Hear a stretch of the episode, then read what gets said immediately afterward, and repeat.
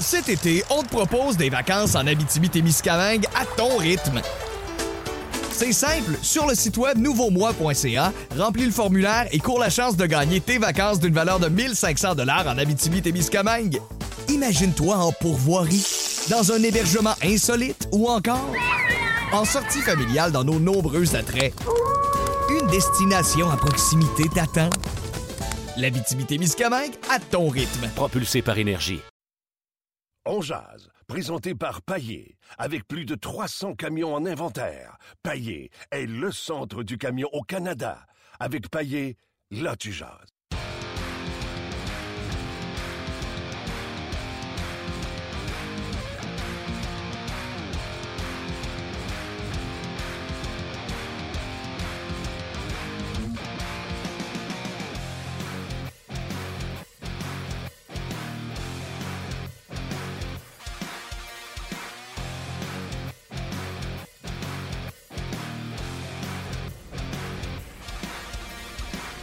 Bonjour et bienvenue à cette autre édition euh, de On Jazz sur le RDS.ca, podcast que vous pouvez attraper en direct tous les jours euh, de la semaine dès midi, mais également à n'importe quelle heure de la journée en version podcast sur le RDS.ca, sur iTunes et sur iHeartRadio.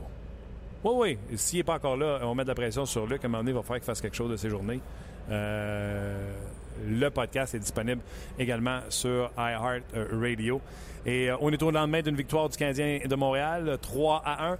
Un match qui, euh, disons-le, en première période a été euh, un petit peu somnifère. si on est honnête, mais le Canadien en est sorti avec la victoire. On va en parler aujourd'hui, entre autres, avec François Gagnon et Gaston Terrien. Oui, oui, les deux. On a du budget. c'est que déjà que Gaston prend une grosse partie du budget du podcast. Et un peu plus tard, on va avoir Alex Burrows, qui n'était pas de la formation des Canucks de Vancouver samedi, va nous expliquer pourquoi. Et un peu plus tard, on ne peut pas y résister. Euh, on aura Mark Griffin en direct de Cleveland pour nous parler de la série mondiale. Euh, vous avez aimé ces petits euh, bouts-là sur les séries du baseball. On va en faire un petit segment avec Mark Griffin. Je viens de m'entretenir également avec Julien Brisebois. Vous savez que le Lightning s'en vient ici en ville jeudi. On va vous diffuser ça demain, donc à ne pas manquer. Mais tout d'abord, tout seigneur, tout honneur. Gaston Terrien, salut. Guten Morgen. Comment ça va? Bien, toi? Oui, ça va bien. Guten comment? Guten Morgen. C'est en quelle langue, ça? En allemand. Ah oui? C'est le seul mot que je sais dire en allemand. Ouais, guten Abend. Bonne, soirée. Ah ouais, je suis quand même impressionné. Ah, t'es là quand même euh, quatre 4 ans. T'as-tu fait ta manchette hier à l'Anchon? Oui, j'ai fait ma manchette, mais j'ai pas fait euh, Serge Achève. Non? Je trouvais ça trop... Euh, ils ont dit, ah, ça te convient pas à toi. Ah non, c'est ce genre d'humour. Non, mais c'était une bonne manchette. Mais Moi, je l'adore. Serge, Serge facile. Euh, écoute, hier, le euh, Canadien l'emporte 3 à 1. Encore une fois, défensivement, là, ça va bien de ce côté-là. Euh, c'était un petit peu somnifère en première période. je trouvais que le Canadien avait bien sorti, mais après ça, ça s'était calmé. comment tu as, trouvé, le match? Je vais te parler du match d'hier, puis après, je te parlerai de ce qui s'en vient pour les deux prochains matchs. J'ai été parler avec Michel, donc je vais vous dire un peu plus de nouvelles. Ben, ça a été un match, comme tu dis. Pas été un grand match, mais le Canadien jouait pour continuer cette, euh, cette série victorieuse, parce que c'est la seule équipe qui n'a pas été euh, battue en temps réglementaire. C'était pas facile. Du côté des Flyers, une grosse formation. J'aime pas le défensive.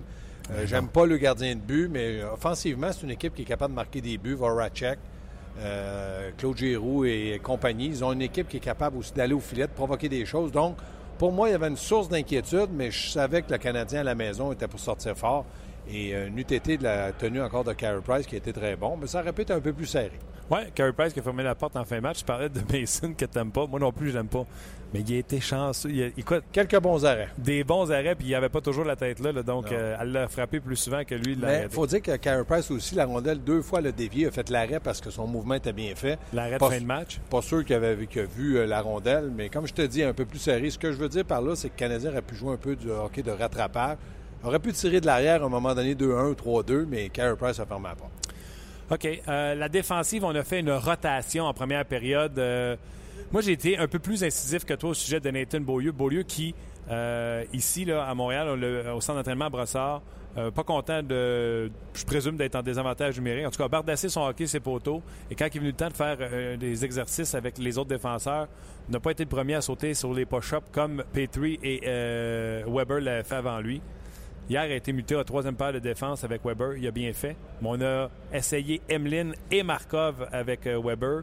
Et Emeline, pas de farce. On disait qu'il avait un bon début de saison. Il a bien fait hier encore avec euh, Weber. Ben, moi, je pense qu'Emeline a un bon début de saison. Il a connu des bons moments dans, dans les matchs. Là. Moi, je ne suis pas tout à fait d'accord de dire qu'une étoile est née. Je pense qu'il a fait des, bonnes choses, mais il a fait aussi des erreurs. Il a commis des erreurs. Dans le cas d'Emeline, quand il commet l'erreur, c'est souvent c'est un but. Fait penser à Jean-Claude Tremblay quand il jouait pour les Nordiques dans la Ligue mondiale. Il faisait une erreur par match, m'a coûté le but. Parce qu'il prenait des risques. Dans le cas d'Emeline, on ne peut pas lui dire qu'il prend beaucoup de risques. Les risques qu'il prend, c'est sur les mises en échec, euh, comme on dit dans le langage de hockey, d'aller visser un joueur dans le milieu de la glace. Puis ça, il le fait bien, mais des fois, il va trop loin. Donc, pour moi, Emeline, oui, un bon début de saison, mais c'est quand même pas le joueur qui t'a amené à avoir euh, cinq victoires d'affilée. Il, était, il faisait partie du, bateau. OK. Mercredi, jeudi, c'est qui qui joue avec Weber? Bien, euh, Michel a confirmé que c'était Emeline qui, qui, était pour commencer le match euh, New York Islanders à Brooklyn. Donc, d'après moi, Sergachev, s'il joue un match cette semaine, ça va être samedi parce que je vois mal.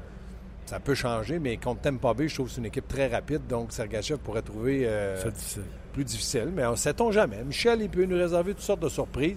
Montoya euh, confirmé euh, contre Islanders. Donc, euh, je m'attends à une bonne performance du Canadien. je m'attends à une bonne performance de Montoya. Quand on l'a enlevé, il ne faut pas l'oublier, il avait eu un blanchissage, donc contre Pittsburgh 4-0. c'est un gars qui est fiable, c'est un bon deuxième. Puis deux matchs en deux soirs, Michel n'a pas l'habitude de faire jouer Carey Price, à moins d'être dans une situation là, dramatique. Mais je te repose la question. Après les deux jours, au samedi contre Toronto, qui va jouer avec Weber? Ça va être qui le partenaire régulier? Ça va être qui? Ça peut être encore euh, Emeline. Moi, je pense pas que c'est coulé dans le béton que ça va être Emeline, parce que là, si vous me dites que demain matin, Emeline est euh, sans reproche depuis le début de la saison, Emeline... Non, je pense que Michel le connaît bien, Emeline. Il sait à quoi s'attendre avec. Contre les Flowers, c'est une équipe robuste, un petit peu moins rapide peut-être que Tampa Bay ou New York Islander, mais il a bien fait. Je suis d'accord. Donc, euh, moi, je ne serais pas surpris samedi ou euh, même jeudi que Beaulieu revienne, qu'on en essaie un autre. Ça, il va y avoir des essais, ça donne des options à Michel, ça donne aussi des arguments de dire à, Beaulieu, regarde, il n'y a rien de coulé dans le béton dans ton cas. Gros camp d'entraînement, bon début de saison. Mais est-ce que la question qu'on peut se poser, il y avait vraiment une raison valable pour l'enlever de là? Non! Mais lui, il a décidé dans son plan de match que c'était comme ça. Je respecte ça. C'est lui l'entraîneur, puis jusqu'à maintenant, c'est pas trop... qu'il n'y a pas de raison valable? Bien, donne-moi la raison valable pourquoi tu enlèves Beaulieu avec euh, Weber quand tu as quatre victoires puis tu as perdu un match en fusillade. Beaucoup de revirements de son côté, entre autres... Emeline n'a pas eu de revirement? Je pense que Emeline, depuis le début de la saison, joue du meilleur hockey que Beaulieu ben moi, c'est pas tout à fait mon opinion, sauf que dans l'utilité d'Emeline, peut-être qu'il est plus utile aux, Canadiens que Beaulieu. Ce que je reproche à Beaulieu, et je l'ai dit depuis le début de la saison, c'est d'être capable de lire le jeu de Weber pour s'adapter. C'est quoi lire le jeu de Weber? C'est Weber aime fermer la ligne bleue. Donc, c'est de forcer le joueur adverse à lancer la rondelle dans le fond de la zone. C'est là que Beaulieu doit être rapide, récupérer la rondelle, une bonne première passe, puis lancer. L'autre chose, c'est d'être un petit peu plus productif que l'an passé. Il le fait dans le camp d'entraînement. Là, il y a deux mentions d'assistance, puis il a joué sur quelques avantages numériques et il a joué avec Weber. Donc, il y aurait eu quatre mentions d'assistance au lieu de deux. J'aurais dit il y a un pas en avant. C'est ce que je lui reproche. Mais Emeline a commis des revirements. Emeline a, causé, a été responsable de certains buts parce qu'il y a eu des revirements. Donc, Emeline n'est pas sans reproche, sauf que ce que j'aime de Michel, c'est qu'à chaque match, il est capable de s'adapter et de dire Oups, Emeline contre, les Flyers, c'est mieux que Weber. Puis ça, ça fonctionne. C'est pas une critique, je constate. Euh, on a, on a quelqu'un qui. Oui, mais attends, attends. Quoi? Oui. Bouge pas.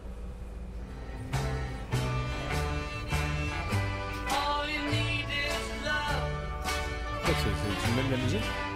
C'est pour qui ça? Emeline? All you need is love. Monsieur François Gagnon en ligne. Ah, OK.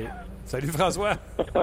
salut Martin, salut Gaston. Salut François. T'es rendu que t'as un thème, toi, pour rentrer dans ce podcast-là? Non, non, non, non, mais je me suis lâché l'eau hier soir. je ne sais pas pourquoi. Là, je, je, regardais le déploiement d'amour des partisans du Canadien à l'endroit de Radulov. Puis ça faisait une couple de fois euh, que euh, sur Twitter, il y a des gens qui faisaient le lien entre Radulov en rajoutant un E à Radulov. Puis là, il m'est venu la tune des Beatles en tête. Puis qu'est-ce que tu veux, je te dis? Ça, ça a fait boule de neige, puis je l'ai écrit de même sur rds.ca.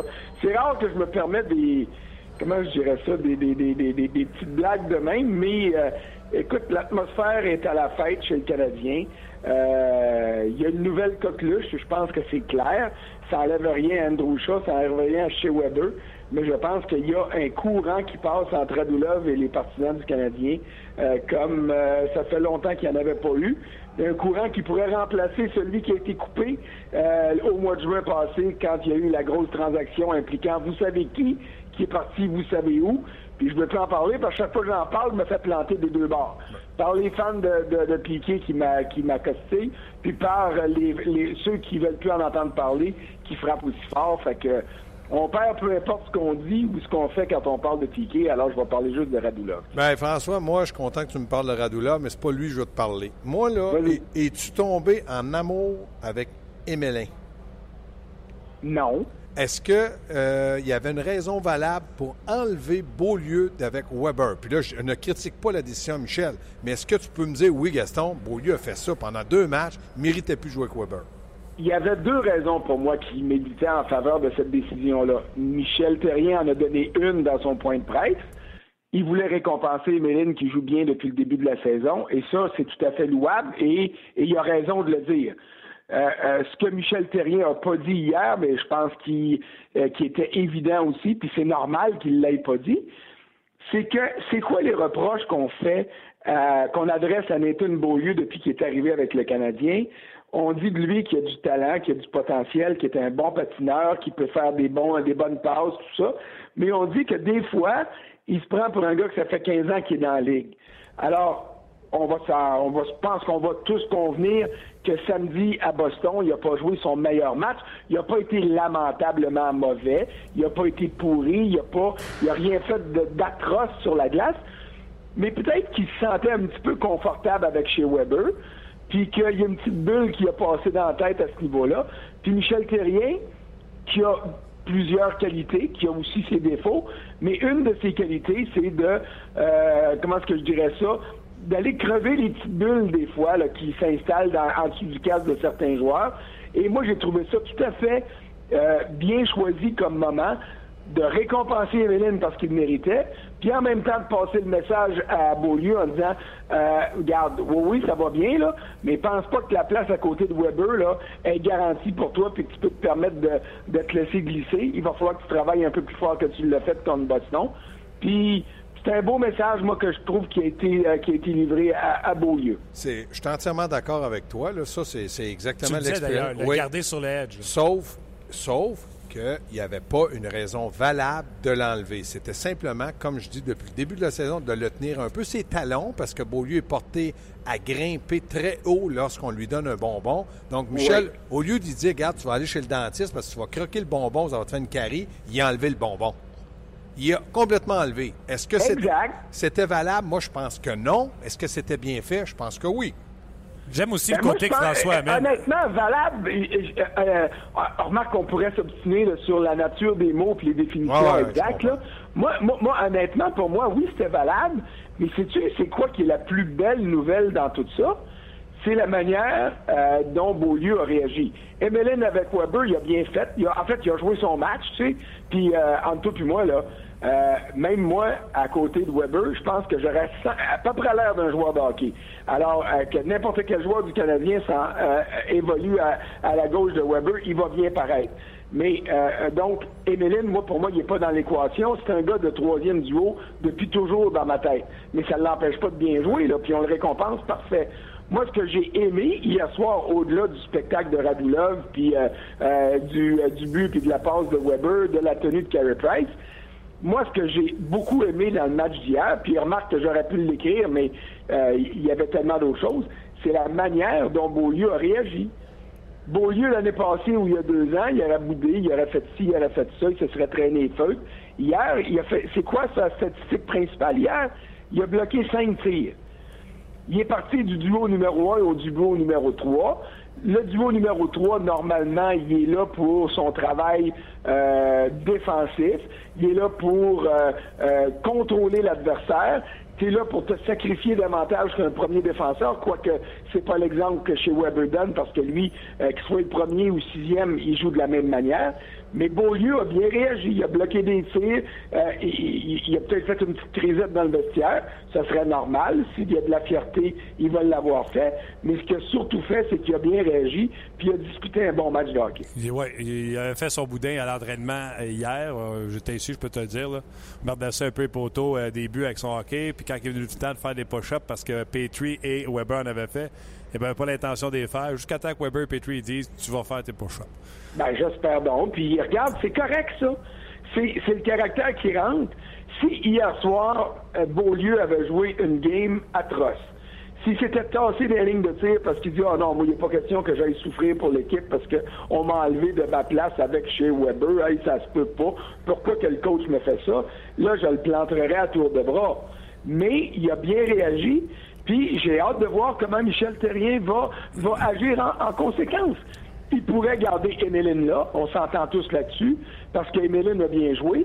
Il pourrait aussi récompenser Beaulieu en disant, peut-être pas demain soir à, à, à Uniondale, mais ça pourrait être jeudi qu'on ne t'aime pas, en disant, garde, je t'ai passé un message, tu l'as non seulement compris, mais tu as agi en conséquence, je te replace avec Weber. Et puis, euh, pour un coach, c'est exactement ce que tu vas avoir. Tu vas avoir tous tes joueurs euh, euh, sur les orteils au lieu d'être ses talons. Puis tu veux que ceux que tu récompenses réagissent bien. Puis tu veux que ceux que tu punis réagissent aussi bien. Alors, je m'attends à la même chose quand, quand Daniel Carr va revenir dans, dans la mêlée. J'ai l'impression qu'il ne touchera pas à la glace, qu'il va voler. Même question que j'ai passé- parlé, euh, posée à Gaston tantôt, là, en 30 secondes. Là. Qui est le partenaire de jeu de chez Weber jeudi ou la semaine prochaine? Nathan Beaulieu. Gaston, d'accord avec ça? Ben, j'espère. S'il fallait que Nathan Beaulieu devienne euh, le deuxième défenseur du Canadien, c'est pas all you need is love, is all you need is a defense. Tabarouette. Tabarnak. C'est quoi ce cochonnerie-là? Là? Ah non, ça vient chercher, solide. OK, les gars, passons au prochain sujet. Euh, François, on est allé dans le vestiaire après le match euh, écouter ce que Alexander Radulov avait à dire. Euh, moi, ce matin, euh, je me suis pas gêné, je me suis mouillé. Euh, ça fait six matchs que je le vois à Montréal. Moi, mon interrogation sur Radulov, c'était comment on transpose le succès qu'il a eu dans KHL, puis qu'on dit il va être tel genre de joueur dans la. François Gagnon ne pouvait pas le savoir, Martin Lemay ne pouvait pas savoir, Gaston Terrien ne pouvait pas le savoir, puis c'est quoi? Marc Bergevin ne savait pas non plus en quoi ça allait se traduire sur la patinoire. Il avait une idée, il avait un doute, mais il ne le savait pas. Après avoir vu six matchs où il a joué avec intensité dans les six matchs, désir de performer, un plaisir de venir à l'aréna, sans l'ombre d'un doute, la meilleure signature cet été dans la Ligue nationale de hockey, c'est Alexander Radulov, même devant Milan Lucic. D'accord, pas d'accord?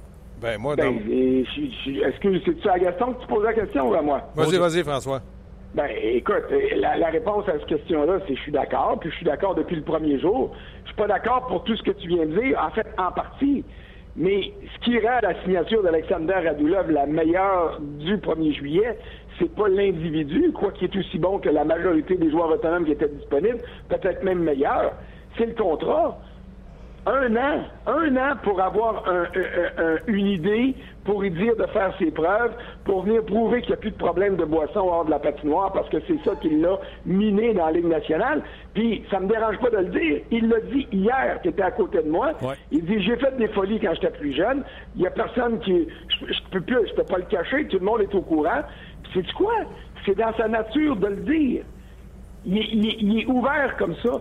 Quand le Canadien compte des buts, là, il fait des high five avec tout le monde, puis il regarde la foule, puis il est content.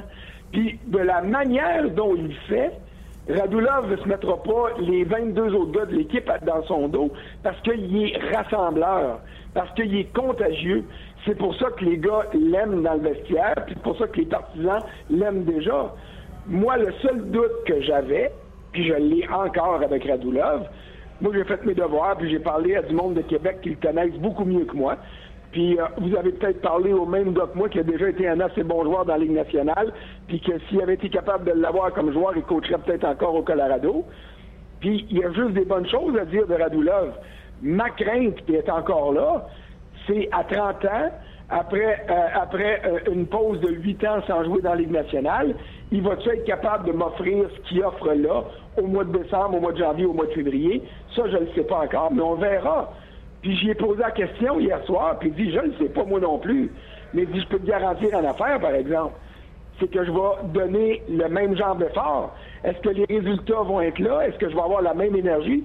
Peut-être pas. Puis je rajouterais, Martin, sans doute pas, parce que c'est normal Gaston, tu l'as déjà vécu. Un moment donné, le mois de février, s'il est dur pour moi, qui a juste à écrire en arrière en avant d'un clavier, ça doit être dur en bébite pour un joueur de hockey. Alors, il va avoir des passages un peu plus mollo et ce sera normal, mais j'ai hâte de voir comment il va traverser cette première saison-là. Puis après ça, ben, tu peux le signer pour un 2-3 ans, puis tu peux le récompenser. Mais la, la- la- ce qui rend cette signature-là aussi bonne pour le Canadien, c'est un, le joueur, deux, ce qu'il est en train de donner, mais c'est trois, le fait qu'on a donné un contrat d'un an seulement pour faire un test, alors qu'il aurait pu en demander deux. En fait, c'est ce qu'il demandait au début, puis qu'il y a des clubs qui auraient pu y en donner trois, et ça, ça aurait peut-être été du gaspillage. Moi, moi, je suis entièrement d'accord avec à peu près tout ce que François dit, puis j'ai les mêmes craintes que François. Je me rappelle très bien d'un nommé Fleischmann l'an passé. On était emballé après 10 matchs. Il avait ressuscité Dernay. Il avait euh, aidé euh, Dale Louise. Puis après Noël, ben, il a cassé parce que euh, physiquement, il ne suivait plus. Dans le cas de Radulov, je pense que physiquement, il est capable de suivre. Mais je trouve, parce que je l'ai vu jouer junior, il a ralenti. Il a 31 ans. Il a un petit peu ralenti. Puis c'est un gars qui aime tellement avoir la rondelle. Moi, ce qui m'inquiète, c'est pas Radulov, c'est Plekanec. faut que Plekanec soit capable de l'aider. Regardez tout Ah ce non, qu'il a fait. commence pas, là, tu vas choquer Non, non, François. ben, même si je choquerais François, je vais le dire pareil. Ce que Radulov a fait hier, il l'a fait avec simplement lui, individuellement. C'est pas Lekonen qui peut l'aider. Lekonen, là, il, il est recru puis il cherche à, à se trouver une place. Ça applique Canette. Donc, moi, un jour ou l'autre, si ça fonctionne pas avec Plekanec, Ben? Michel devra penser à Desharnais, qui est un meilleur passeur que Plekanec. Parce que Michel, dans le moment, est satisfait de l'équipe, des victoires, mais un entraîneur ne peut pas s'asseoir et dire Bon, j'ai plus rien à faire. Là, il, va, il cherche à réveiller Plekanec, il cherche à, réveiller un, autre joueur, Chat. Chat, il travaille, on n'a rien à dire, mais au point de vue production, il y a un but. Le Canucks était euh, bon hier. C'était un de ses bons matchs hier. Puis, mais t'as raison. euh, C'est mon collègue à Énergie qui me faisait remarquer, Jonathan Roberge. À chaque fois que Radulov est sa glace quelqu'un d'autre que Plekanec, produit un point. L'autre jour avec Dano, hier euh, sur le but de, de- de Weber, amène la rondelle Il a devant. pas mal joué Plekanec, mais c'est, c'est, c'est, no- c'est pas normal qu'un joueur de ce niveau-là n'ait pas plus de points offensivement quand l'équipe va très bien. Puis il, joue, il a joué sur l'avantage numérique, le deuxième avantage numérique. Il joue avec Radulov, les Connunes, des gars spectaculaires. Moi, ce que je dis, c'est qu'il faut absolument que Plekanec apporte de l'aide à ces deux-là. Radulov, il peut pas faire tout ça. Il se fait, il se fait frapper. Là, Ah là il ramasse. Là. Et Il y a per- personne qui va lui faire de cadeaux. Les passes sont pas sur le tête. Moi, c'est ça qui me déçoit de, de, de pas capable de rejoindre son Mais allié. pour, euh, pour- pour tout le reste, là, c'est sûr que du côté de, de- de Radulov, il- les gens sont en amour avec lui, puis c'est pas en cause qu'il est beau, c'est parce qu'il joue bien. Non, c'est confirmé. François. Alors, pas rien dit François, mal. euh, faut-tu que tu de l'inquiétude? Oui, oui, mais il y, en a. On, l'a dit tous les deux la semaine passée. Moi, ce que j'aime pas du côté de Plekanec, c'est que euh, on juge pas toujours un joueur de centre par sa production parce qu'il peut offrir des occasions de marquer à ses alliés puis il en profite pas. Mais hier, il a frappé un poteau. C'était pas un mauvais tir, mais il a frappé un poteau quand même. Et, et, regardez ses statistiques, je les ai sorties hier pendant le match. Dans la dernière saison, il nous a habitués à connaître de bons débuts de campagne. Il y avait un point par match après 12 matchs l'année passée. En fait, il y avait un, 12 points à 11 matchs ou en 10 matchs. Oui, oui, il jouait avec Euh, Pacioretty et Gallagher. Hein? Il jouait l'an passé en début de saison avec Pacioretty et Gallagher. Ah, c'est correct, mais il joue avec Radulov, là. Ouais, ouais. Il, y aurait moyen de produire. C'est ça que je veux dire. C'est que euh, l'an passé, il y a eu un bon début de saison au niveau des points. Il y a deux ans, la même chose. Les points étaient là. Et euh, pour que Plekanec soit apprécié par les partisans, ça y prend des points. Plekanec peut être apprécié par Michel Terrien puis les entraîneurs, même s'il est blanchi, à cause de des petites choses, entre guillemets, qu'ils réalisent pendant un match et puis qui échappent aux partisans moyens, puis c'est normal parce que c'est pas ça qu'on regarde quand on est partisan. Mais à un moment donné, tu veux assumer ta place au sein d'un deuxième euh, trio. Euh, euh, si Michel Terrien veut le récompenser avec du temps en avantage numérique parce que, bon, pour le travail défensif qu'il fait, Plekanec doit en profiter. Et en ce moment, il n'en profite pas, donc il complique la job à son coach. Mais euh, puis tu l'as dit, là, j'ai toujours été un défenseur de Plekanec, puis je m'en cache pas, puis je m'en cacherai jamais. Mais en ce moment, euh, je dois dire que j'ai un petit soupçon d'inquiétude parce que je trouve que la production est pas là. Et j'irais jusqu'à dire que l'étincelle n'est pas là. Ça n'a jamais été un gars flamboyant, Plekanec, mais c'est un gars qui travaillait toujours très, très fort. je crois qu'il travaille encore aussi fort, mais que le, niveau d'efficacité est pas le même. Il a baissé un petit peu. Parce que moi, je pense que Plekanec va se retrouver. C'est pas mon, moi, je suis pas inquiet de ça. Sauf que j'aimerais qu'il commence à se retrouver pendant que Radulov est à un niveau très élevé, que Lekonen peut l'aider par sa vitesse. Donc, je me dis, si Plekanec arrivait à produire un petit peu plus dans ces temps-ci, J'imagine que Lekonen et Radulov vont peut-être un peu ralentir parce que l'équipe adverse va avoir des plans de match contre eux. C'est là que Plekanec pourra avoir la confiance des aider. C'est simplement ça. Moi, c'est pas une critique, mais je, parle comme un coach. Tu es assis dans le vestiaire, cinq victoires, aucune défaite en temps réglementaire. OK, les gars, on s'en va en vacances. Non, tu cherches où tu peux t'améliorer. Et il y a Pacioretty dans le bain, il y a Plekanec dans le bain. Il y en, a des joueurs là, qui peuvent, au point de vue production, être un peu plus, là, je dirais, au même diapason que les autres. Ils ne sont pas dans le moment. Andrew Shaw travaille, je l'adore, mais il y a quand même juste un but. Puis lui aussi, il est capable d'en donner juste un peu plus. C'est là que Michel doit être capable de trouver l'équilibre de ses trios. Puis, Mais tu sais, tu dis, on critique pas, c'est normal, Ben mais avec, avec le début de saison que le Canadien connaît, mais surtout avec le parallèle qu'on peut dresser avec la saison passée puis la catastrophe qui est arrivée Ouais. après le, le- le 26e match, on doit constater des choses. C'est différent, il y a une grosse Ouais. différence entre critiquer puis constater. Et euh, il faut il faut garder l'œil ouvert puis surtout ne pas tomber dans la complaisance. L'an passé, après les neuf victoires, hein, puis après le- les euh, euh, euh, une fois rendu en- en- en- à, à 26 victoires euh, avant le début, euh, avant le milieu de la saison, tout le monde capotait, puis c'est normal. On se disait, excuse pas 26 victoires, mais 19 victoires après 26 matchs mais il y en a eu 19 après ça dans les 56 derniers. Donc, on l'a vécu à Montréal comme joueur, comme coach, comme journaliste, comme observateur, comme spectateur. Alors, je peux pas croire qu'on va se laisser endormir parce qu'il arrive là. On doit être content, c'est normal. Moi, je- moi hier soir, là, je, je trouvais ça le fun au Centre Bell.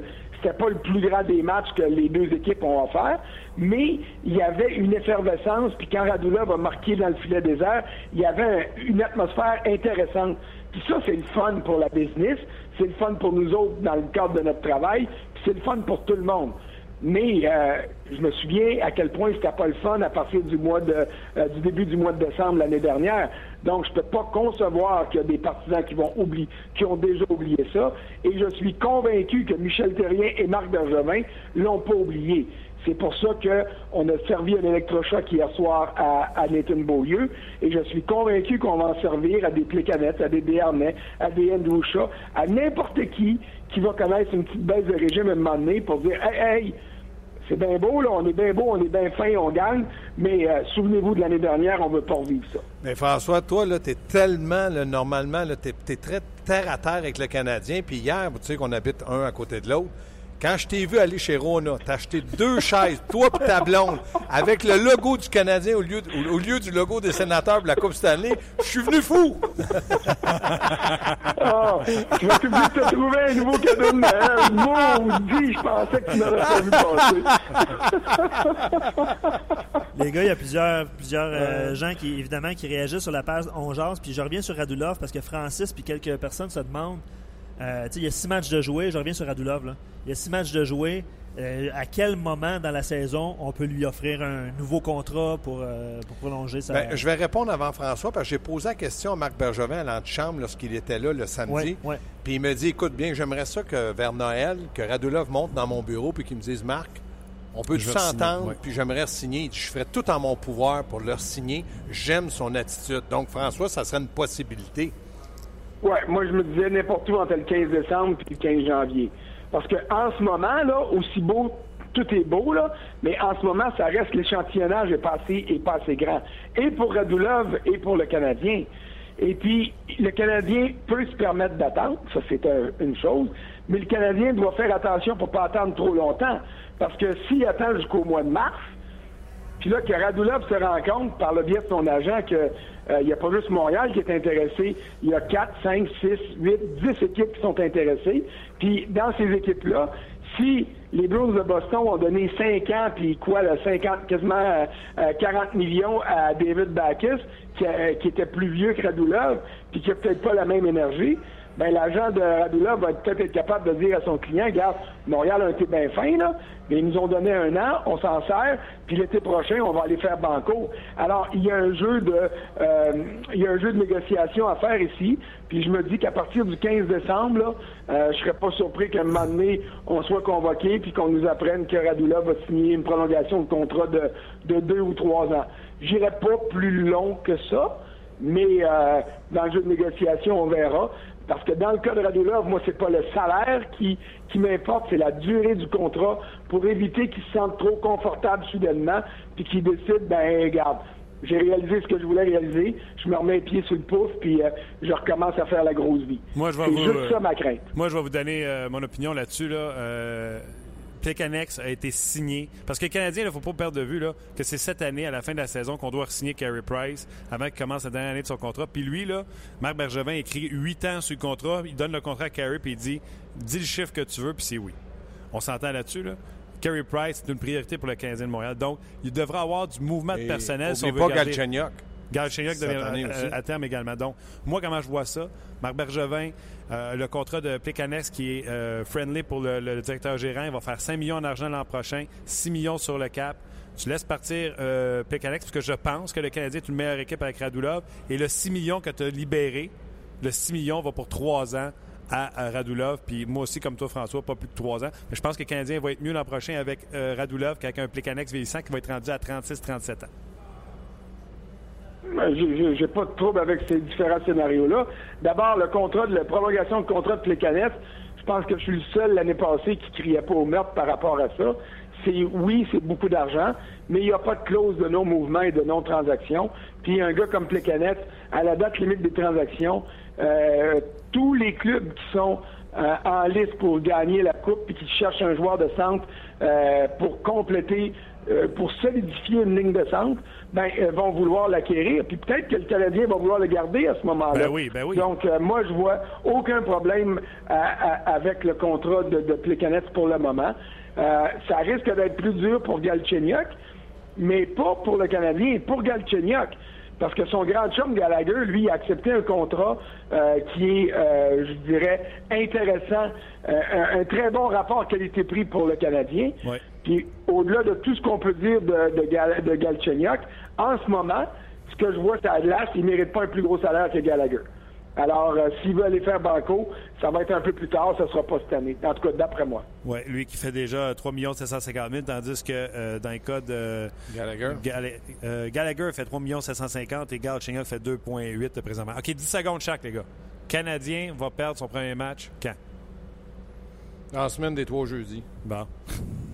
Non, le Canadien, le, le- le Canadien pourrait perdre demain soir, euh, puis perdre jeudi contre contre Tampa, puis ça serait pas une catastrophe non plus. Ça dépend de la manière dont il va jouer. Euh, il va frapper des gros clubs à un moment donné.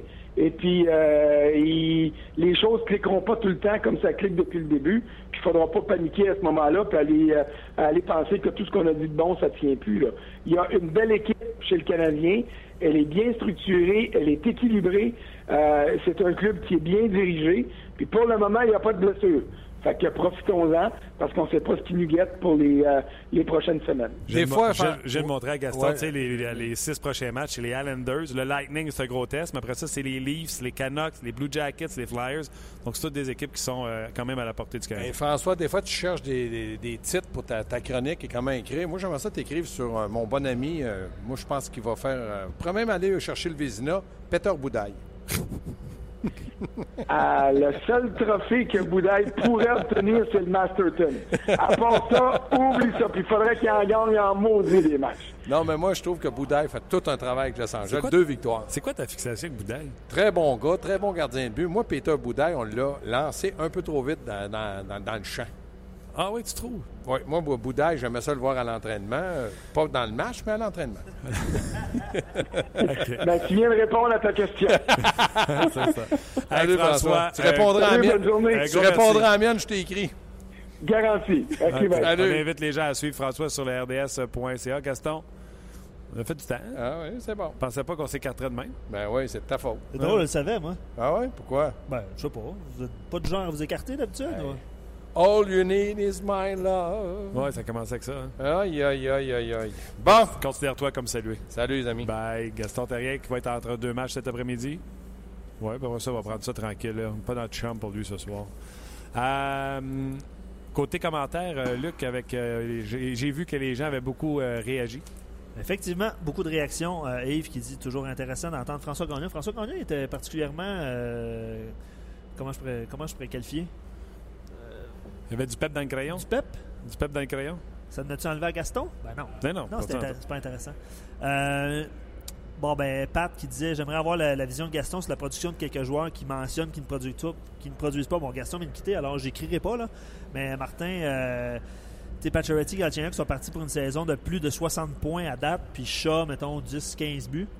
Euh, là. Ben, moi, j'ai dit en début de saison que Pacioretty allait connaître la meilleure saison de sa carrière. Donc, s'il marque 35 buts ou qu'il s'approche du 40 buts, les 70 points ne sont pas impossibles pour Max Pacioretty. Je le dis, je le répète, c'est la première fois de sa carrière qu'il a un semblant de centre numéro 1. Il y a hors-jeu, je me souviens plus de son nom, il écrivait beaucoup euh, l'an dernier. puis, Écrivez euh, vos prénoms. salutations, Écrivez vos salutations. prénoms. Euh, lui, il dit, euh, puis tu vas y répondre, pourquoi être toujours aussi affirmatif si tôt? En parlant de Radulov, il y a six, matchs de jouer, puis on est d'accord là-dessus. Là. Pourquoi, pourquoi on s'emballe si vite? Pourquoi on s'emballe si vite? Pourquoi pas? Ben, c'est ça, on jase. Là. On jase. On a du Ben, fun. on s'emballe parce que c'est bien ce qu'on voit. Puis on a le droit de penser si ça va continuer ou pas. Martin pense que ça va euh, se poursuivre. Je suis allé rencontrer Radulov dans le vestiaire. François Gagnon était là.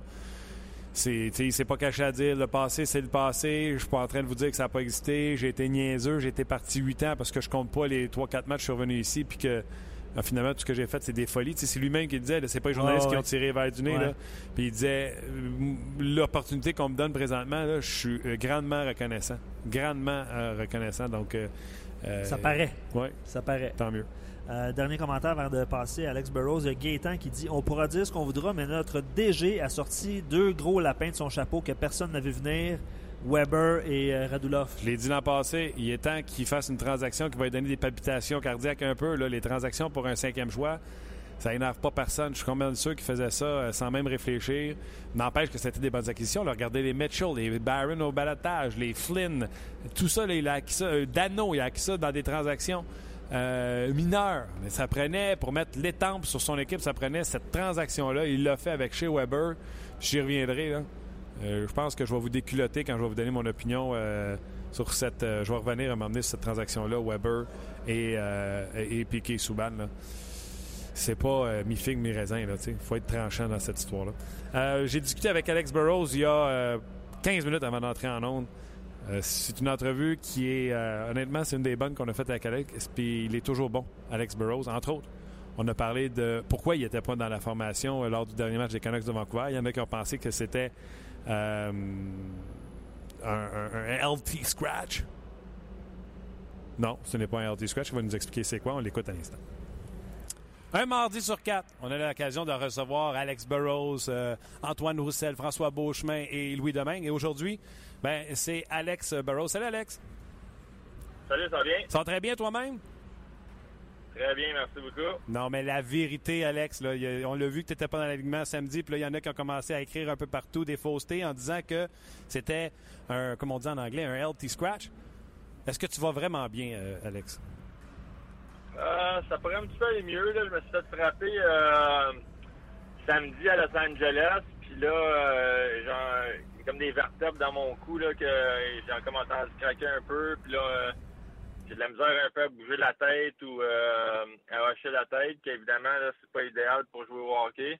Euh, Aujourd'hui, là, je vais passer un CT scan à Vancouver. Euh, les docteurs là, veulent s'assurer que il n'y a rien de trop de, brisé, mais en, ce moment, là, ils appellent ça une entorse cervicale, puis ils disent c'est déludé, puis ça devrait prendre à peu près 5 à une semaine, 5 jours à une semaine à, à redevenir correct, puis pour faire un retour dans l'alignement. Non, c'est qui le sauvage qui t'a frappé? Je sais même pas, c'était en fin de match, je pense que c'est euh, Shore, Nick Shore, mais je suis pas 100%, j'ai pas encore vu la reprise, que, euh, je pense que c'était lui. Bon. Hey, euh, les Canucks sont partis sur un excellent départ. Puis, euh, si on est honnête, tout le monde, c'est au-delà des attentes des, gens qui couvrent le hockey. Euh, vous autres, êtes-vous surpris ou simplement heureux de votre départ ou vous saviez que vous aviez quelque chose entre les mains? Je te dirais un petit peu des deux. Là. évidemment, on a eu un bon départ à domicile. On a eu les quatre premiers matchs de la saison à domicile. On a vraiment bien joué dans la rondelle. On défend beaucoup mieux qu'on le faisait par le passé.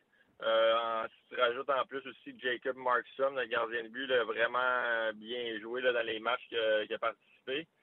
Euh, par contre, on a quand même un horaire difficile encore qui s'en vient cette semaine. Euh, les sénateurs ce soir, les Oilers vendredi, les Caps samedi, puis après ça, on, s'en va dans l'Est jouer contre les Canadiens, qu'évidemment, nos quatre prochains matchs ne seront pas faciles.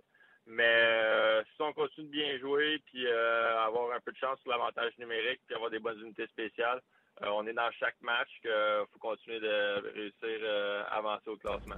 La Ligue nationale de hockey est de plus en plus vite et euh, on voit une tendance dans la Ligue. Les Pingouins le font, le Canadien essaie de le faire avec peut-être des joueurs de moins de talent, mais pendant la série éliminatoire, Kessel était sa troisième ligne. On a séparé les, joueurs les plus talentueux chez, chez les Pingouins. Et à Vancouver, c'est Sedin au centre du premier trio. Euh, Brendan Sutter, que tu m'avais parlé, qui vous avait manqué l'an passé, qui est au deuxième trio, et Beau Harvat, qui connaît un excellent début de saison, avec Louis Rickson, sa troisième ligne. Donc, est-ce que c'est la tendance maintenant dans la Ligue de répartir le talent offensif sur trois lignes? Euh, je te dirais, les tendances dans la Ligue nationale, là, c'est, c'est vraiment bizarre comment que ça fonctionne.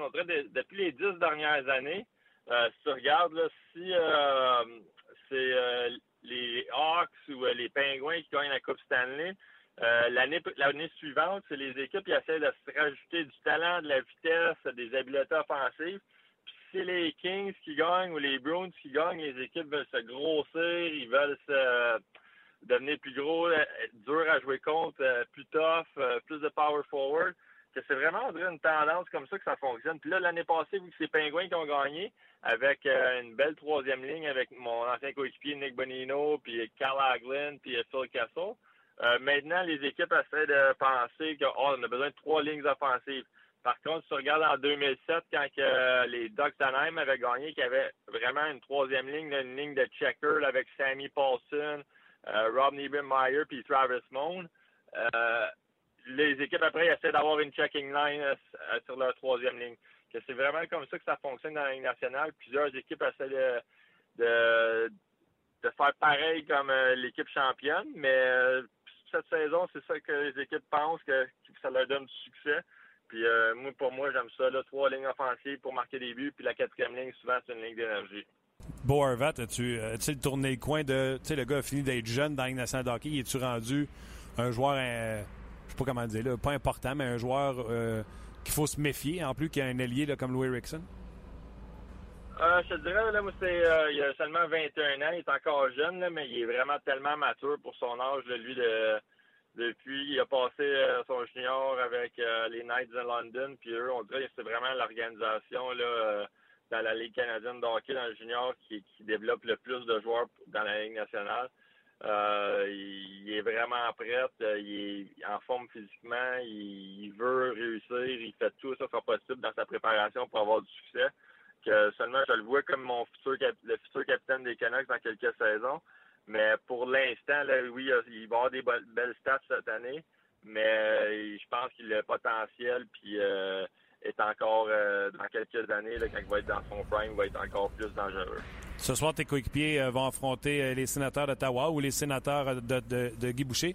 Comment tu vois ce défi-là pour, pour les Canucks? Ben, ça va être un autre bon match. Les sénateurs ont quand même un bon début de saison. On voit vraiment juste euh, les images qu'on a vues euh, sur les sénateurs. On voit tout de suite là, qu'ils ont vraiment euh, le style à Guy déjà de plus que l'année passée. Ils sont beaucoup plus structurés sans la rondelle. je te dirais, là, ils ont, ils de l'air beaucoup. C'est une équipe à l'image d'Agui. Ils sont vraiment passionnés. son énergie à Guy est vraiment contagieuse aussi.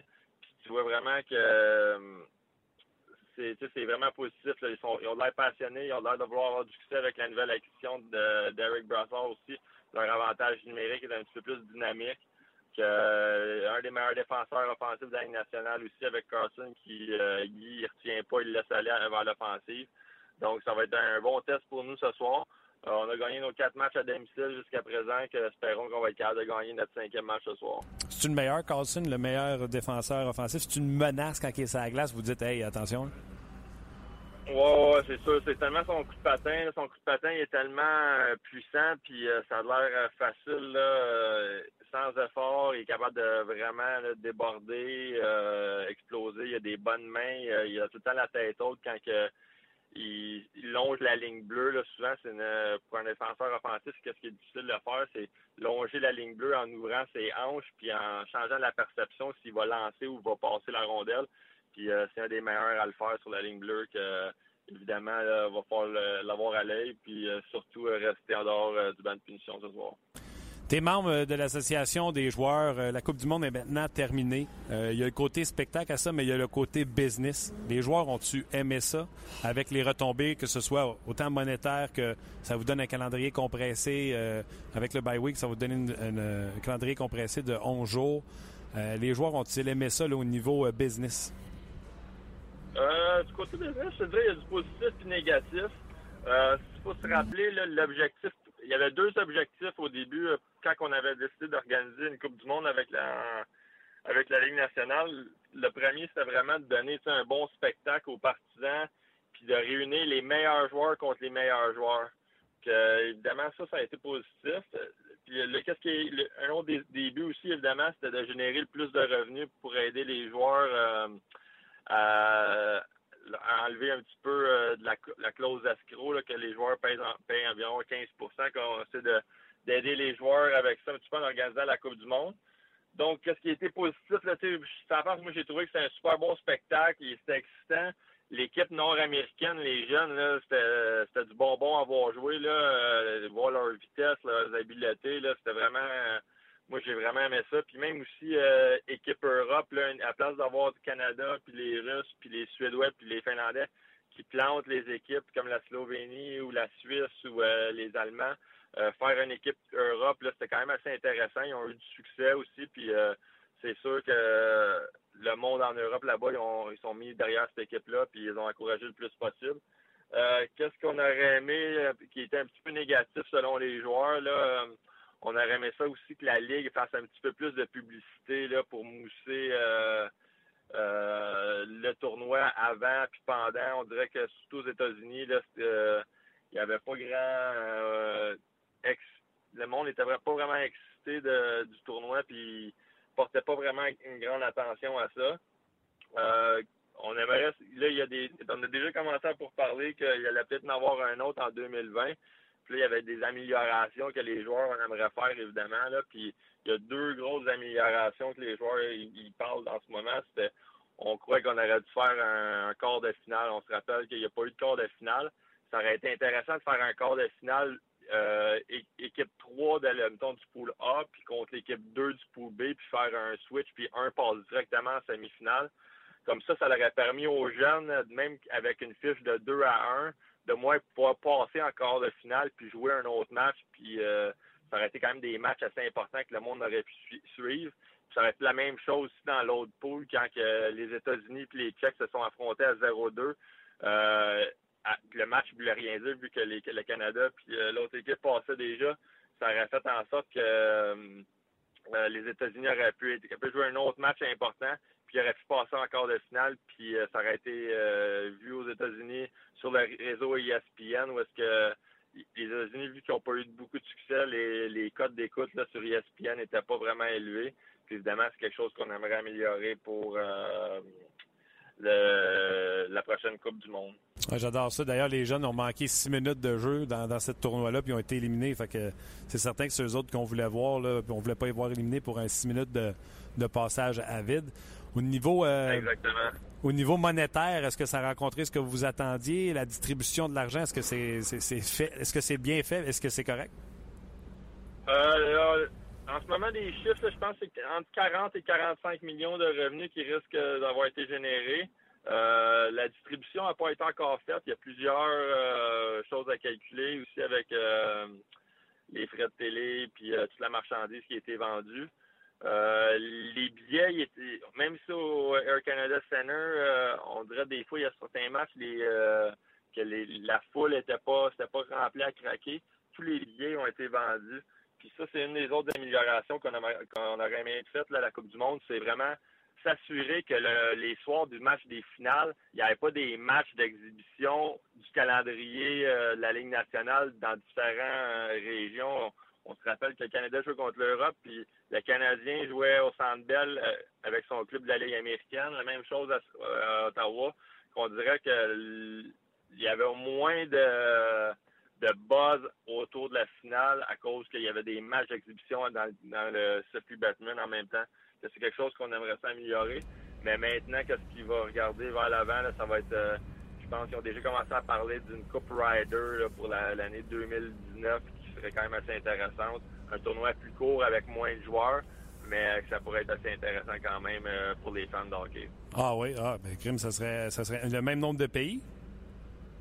Non, ça serait une Coupe Rider, ça serait plus comme au golf. Euh, les euh, Nord-Américains, le Canada, puis les États-Unis contre l'Europe puis euh, les Russes, admettons. OK. c'est encore très préliminaire. Là. C'est peut-être un 3 de 5 ou un 4 de 7 même pendant la, place du, match des étoiles ou peut-être au mois de septembre, juste avant les camps d'entraînement.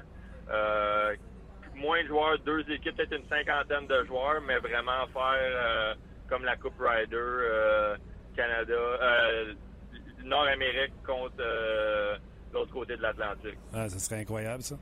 Euh, OK, puis juste, juste une précision. Tantôt, tu as parlé des matchs hors concours. Est-ce que le but, ce serait que la Ligue nationale de hockey n'ait pas d'activité du tout pendant le tournoi? Exactement. C'est ça que les joueurs trouvent que ça devrait être, parce qu'ils trouvent ça plate que, comme je sais qu'il y a beaucoup de fans du, du, Canada, mais quand le Canadien joue à Montréal, c'est sûr que plusieurs gens vont, vont, aller voir le Canadien et encourager leur équipe même si c'est vraiment le, Ice Cap de St. John's qui joue euh, au Sandbell, en fait. Euh, que, évidemment, ça serait le fun de couper, euh, s'assurer au moins que les matchs, pendant que les matchs de finale, ça soit juste la Coupe du Monde qui, soit présentée ce soir-là.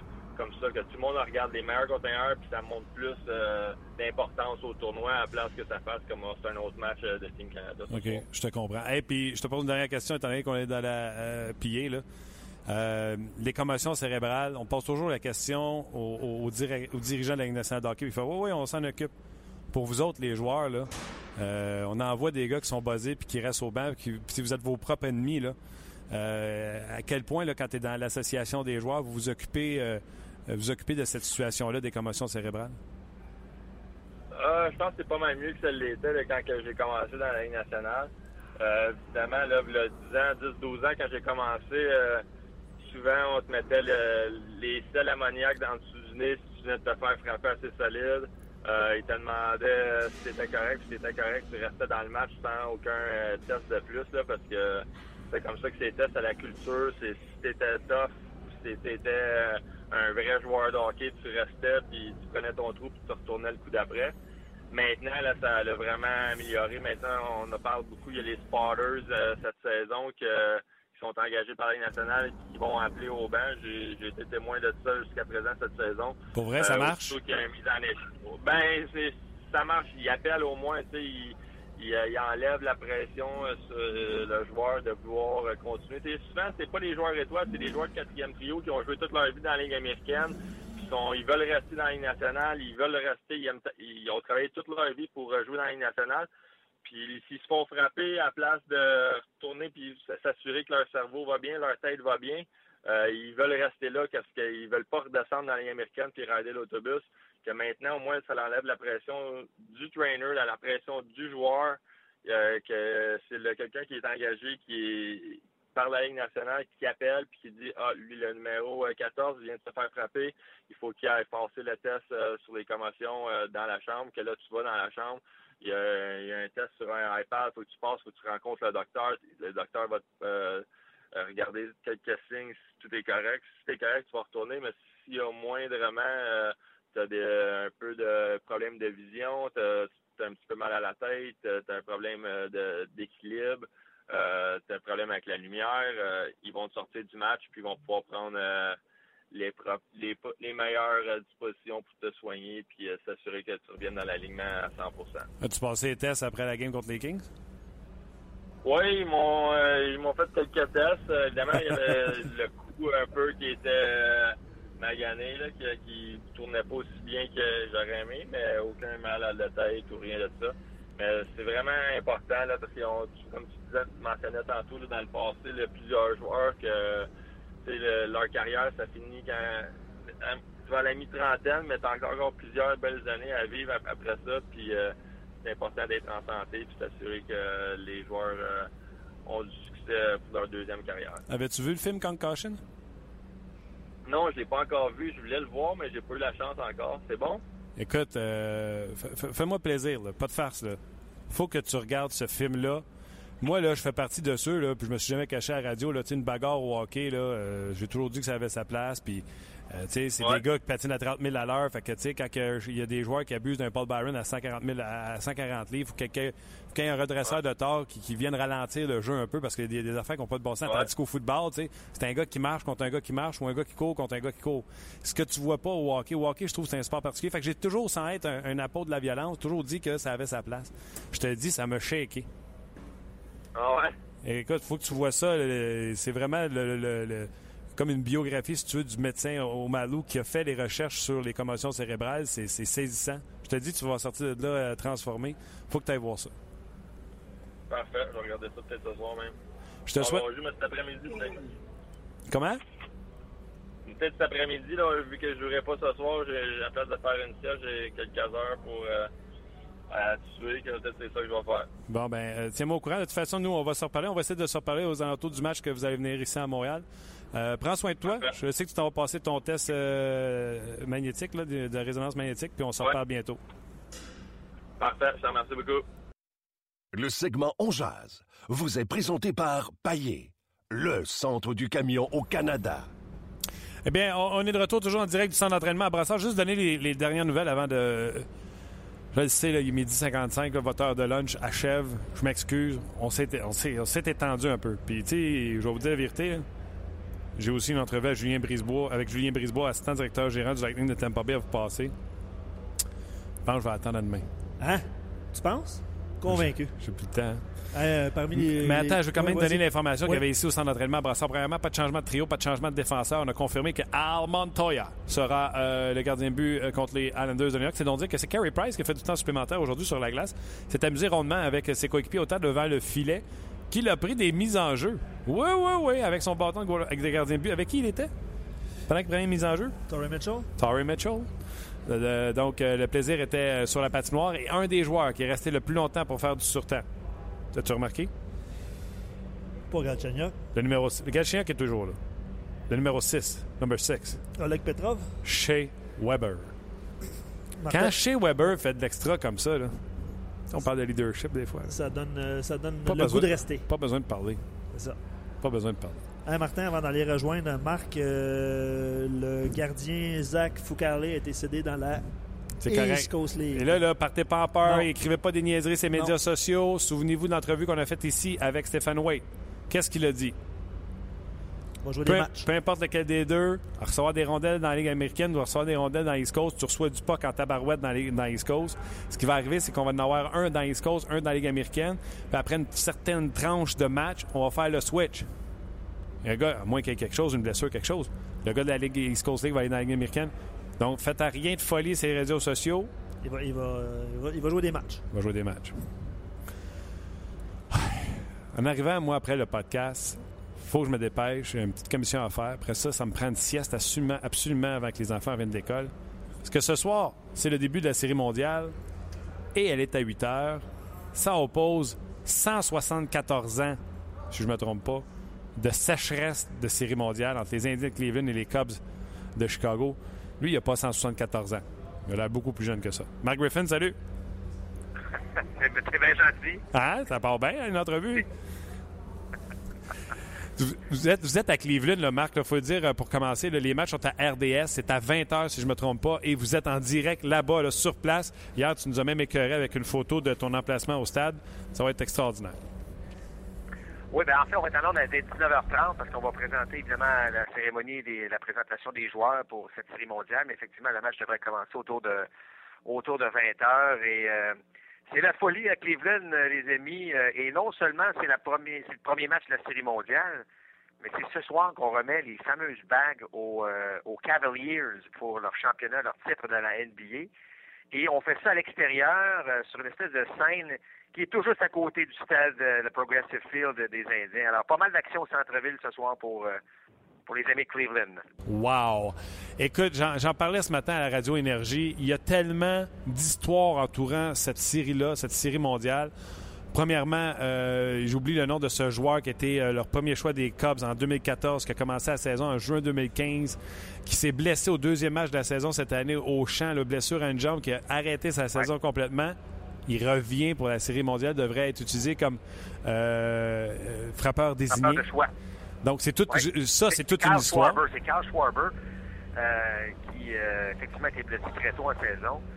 Et on n'a pas, euh, écoute, on n'a pas lésiné avec lui au cours des dernières semaines à faire frapper dans la Ligue d'instruction en Arizona. Et euh, semble-t-il euh, qu'il sera prêt pour ce, premier match. Une autre histoire qui s'ajoute à de nombreuses cette année du côté des Cubs. Oui, les Cubs, bon, si vous savez tous, là, pas de série mondiale depuis euh, 1908. Et là, les, les curses, là, on dit les, les, les malchances. là. Il y a eu celle d'Achève, il y a eu celle de Moïse Salou avec euh, euh, Bartman, le, partisan qui aurait fait de- Exactement, ouais. dévier une balle, etc., qui lui avait dû être mis sur protection policière. Laquelle de ces deux équipes, je te mets au bâton en partant, laquelle de ces deux équipes va arrêter sa série de non-succès en série mondiale? Écoute, euh, moi je vais avec les Cubs euh, parce que, bon, pour plusieurs raisons. Je pense qu'ils ont la meilleure équipe. Euh, je pense que Joe Madden est, excellent. Je sais que Terry Francona a fait un travail tout à fait exceptionnel avec les Indiens. Je pense que Madden est capable d'en faire autant. Euh, et évidemment, euh, je suis donc sur place, tu l'as mentionné, et de vivre une série mondiale euh, à Chicago. Parce qu'oubliez pas, au baseball, c'est euh, c'est les deux premiers matchs présentés à Cleveland, les trois suivants à Chicago. Et si euh, match 6 et 7 ont lieu, ben, ce sera de retour à Cleveland. Et ce que j'aimerais, et je l'aime, c'est peut-être bien plus personnel, peut-être Martin, là, mais c'est de vivre une série mondiale euh, où les Cubs gagnent à domicile. Et, et ça, ben, comme amateur de baseball, je pense qu'on peut tous se, se placer dans ma peau et dire qu'on aimerait ça que ça arrive.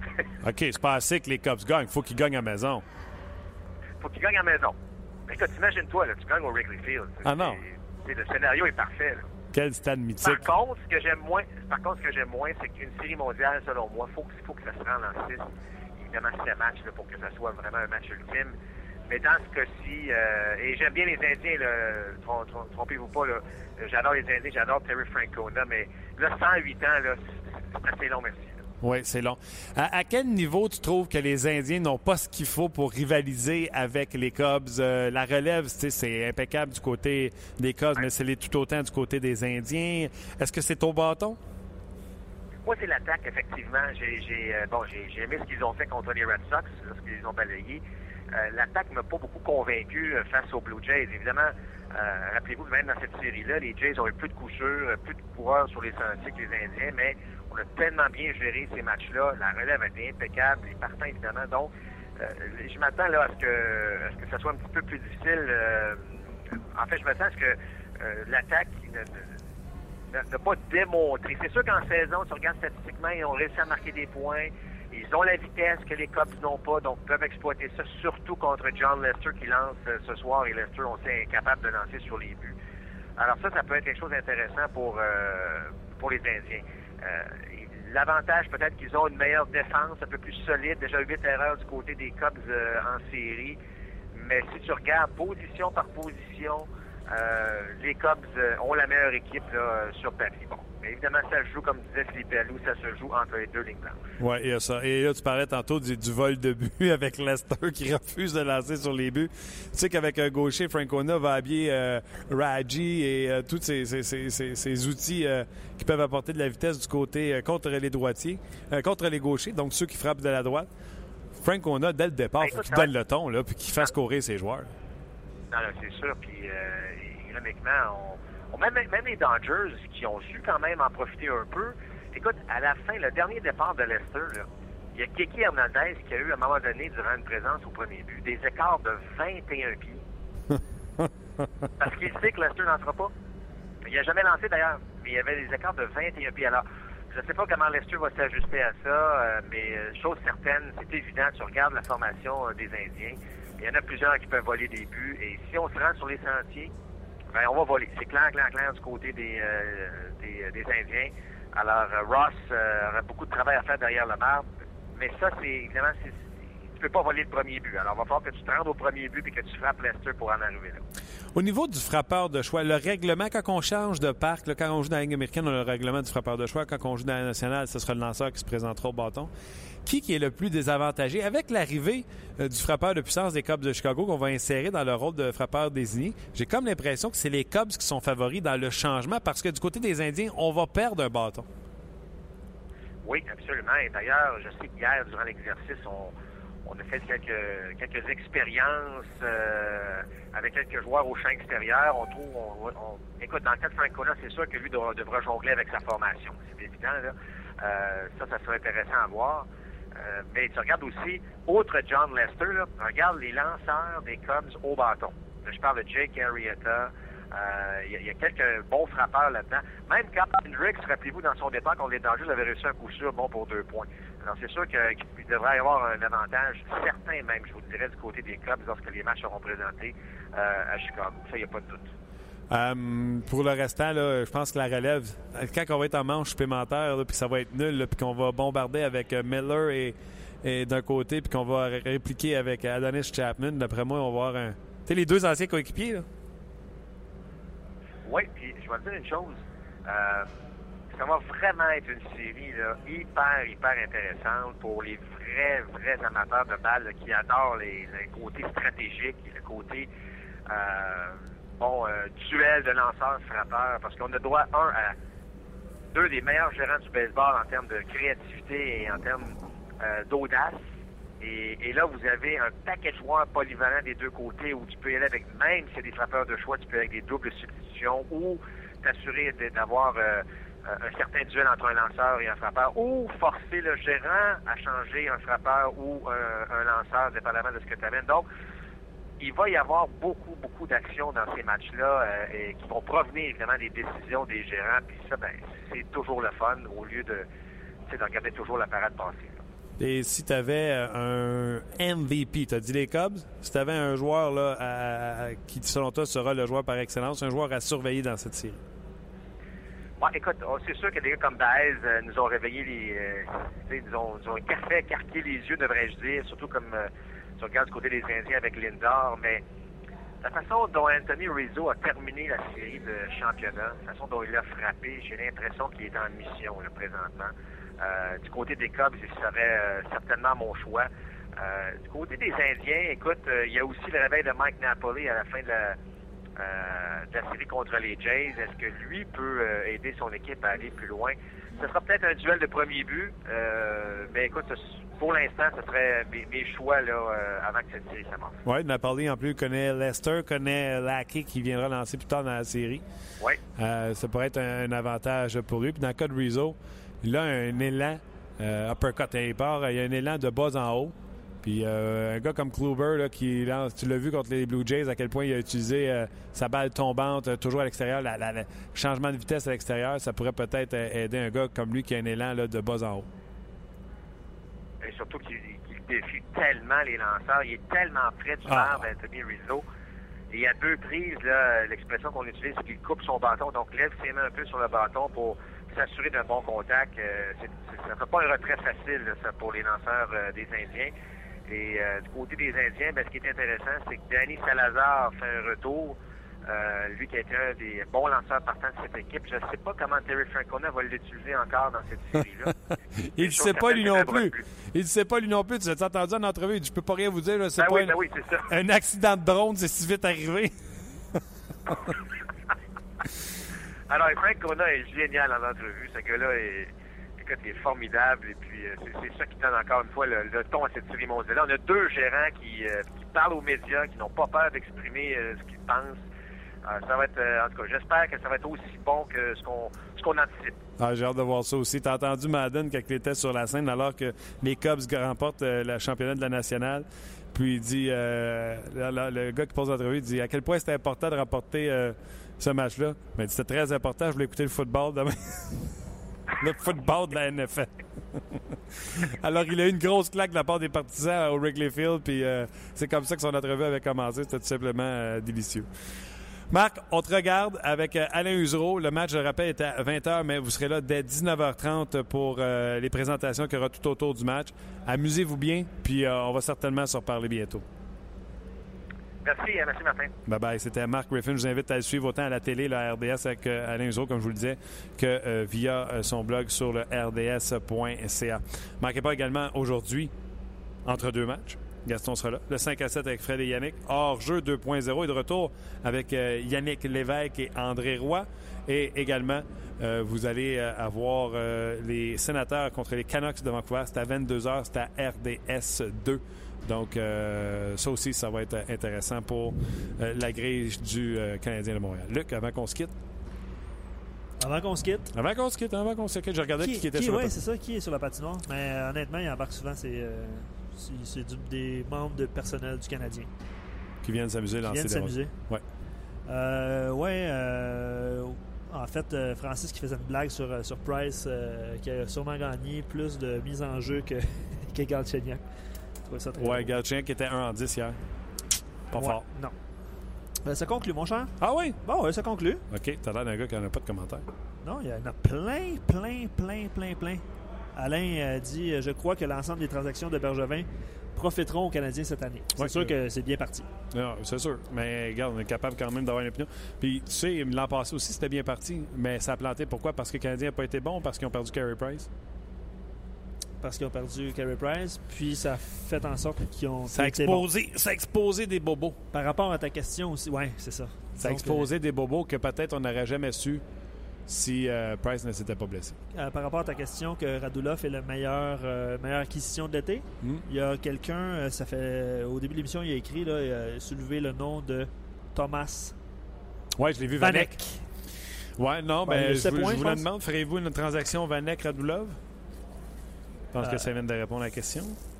Vanek en quelle année? Vanek là, là. Ah, non. Le Vanek qui a plus de points que de match joué présentement. Là. Non, mais il cadre bien dans, la, dans le système des. Euh, ça ne durera pas, là. Mais ah, j'aime ça, j'aime ça ton sourire. Arrête de, arrête, arrête de vivre dans le passé. OK, c'est bon. À 1h10, un gros merci à vous d'être demeuré avec nous. Euh, j'espère que vous allez suivre ça, la, série mondiale, en plus de ce qui se passe avec le Canadien et les sénateurs sur nos zones. On se reparle demain. Déjà, demain, je peux vous le dire, on va avoir euh, Marc Denis, hein. en direct de euh, Brooklyn. Exact. On va dire Long Island. Brooklyn. Éric Bélanger sera là. Éric Bélanger et Julien Brisebois. Julien Brisebois. Manquez pas ça, c'est super intéressant. On a une petite émission demain. Petite émission encore, un peu comme aujourd'hui. Un gros merci à vous d'avoir été là. Merci Luc et on se reparle demain pour une autre édition de On Jazz. On Jazz vous a été présenté par Paillé. Avec plus de 300 camions en inventaire, Paillé est le centre du camion au Canada. Avec Paillé, là tu jases.